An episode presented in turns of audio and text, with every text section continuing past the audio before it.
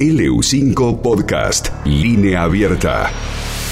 Ezequiel este, González, el chef ejecutivo de Saurus Restaurant. Hola Ezequiel, buen día. Hola Pancho Bajo, buen día, ¿cómo andan? Todo bien, todo bien Ezequiel, ¿vos? Bien, bien, todo bien, acá andamos también. ¿Qué vas a preparar hoy? Vamos a hacer un risotto de hongos. Vamos con los ingredientes. Tenemos arroz carnaroli o arborio. Esos son los dos tipos de grano que se consiguen en, en nuestro país para hacer el risotto, pero no puede ser cualquier grano. ¿eh?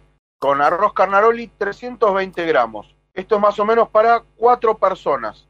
Tenemos cebolla, una unidad, media grandecita.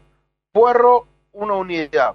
Champiñones, vamos a usar una bandejita que son 260 gramos aproximadamente. ¿Viste las bandejitas que venden también en, en, en los negocios? bueno, los champiñones o portobelos vamos a usar una bandejita. Caldo de vegetales, 600 mililitros. Saurus Chardonnay, o puede ser un Sauvignon Blanc, 150 mililitros. Aceite de oliva cantidad necesaria, manteca 80 gramos, queso parmesano o regianito 80 gramos, sal y pimienta a gusto vamos con el procedimiento. Eh, vamos a picar la cebolla y el puerro chiquitito y lo vamos a reservar. Después vamos a cortar los, los champiñones en cuartos, también los reservamos. Vamos a rallar el queso, vamos a cortar la manteca en cubitos y la vamos a reservar en la heladera hasta el momento de usarla. Y ahora vamos con el, procedimiento en sí del, del risotto. Vamos a poner en una ollita o en una cacerola un chorrito de aceite de oliva y ahí vamos a rehogar la cebolla y el puerro hasta que se empiece a eh, transparentar un poco. Vamos a agregar los, los hongos que tengamos, en este caso dijimos los champiñones o los portobelos y las gírgolas, y las vamos a agregar con la cebolla. Eh, ahí subimos el fuego porque queremos que se dore un poquito. Una vez que están dorados los hongos, bajamos un poco el fuego, agregamos el arroz y lo vamos a transparentar. Nosotros en cocina le decimos nacarar. Viste que el arroz cuando, cuando lo rehogás cambia de color, se pone como, como transparente. Eh, es como que se transparenta, como que tiende a tomar ese color nacarado.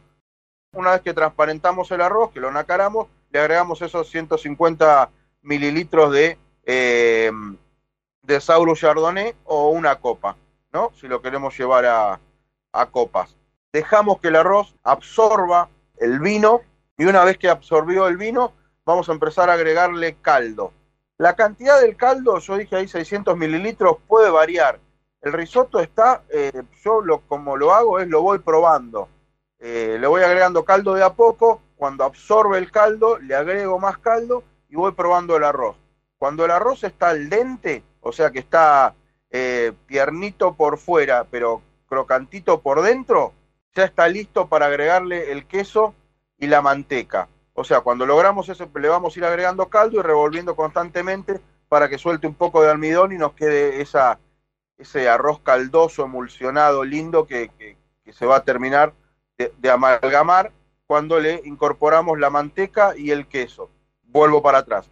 Una vez que le fuimos agregando caldo y tenemos, logramos que el arroz esté al dente, lo retiramos del fuego, sacamos la manteca de la heladera, le agregamos el queso, le agregamos la manteca y con una cuchara de madera revolvemos bien, bien, bien hasta que ves que la manteca se derrite, el queso se derrite, se homogeneiza la, la preparación y ahí lo tapamos y lo dejamos reposar cinco minutos. Pasado ese tiempo, ya tenemos un risotto para comer que va a estar espectacular. Le podés agregar sí, azafrán, le podés agregar el, el condimento que, que, a vos te gusta, ¿no? Obviamente. Yo sí, sí, doy una, una, receta básica, después cada uno, como decimos siempre, juega con un poco de, de sus sabores.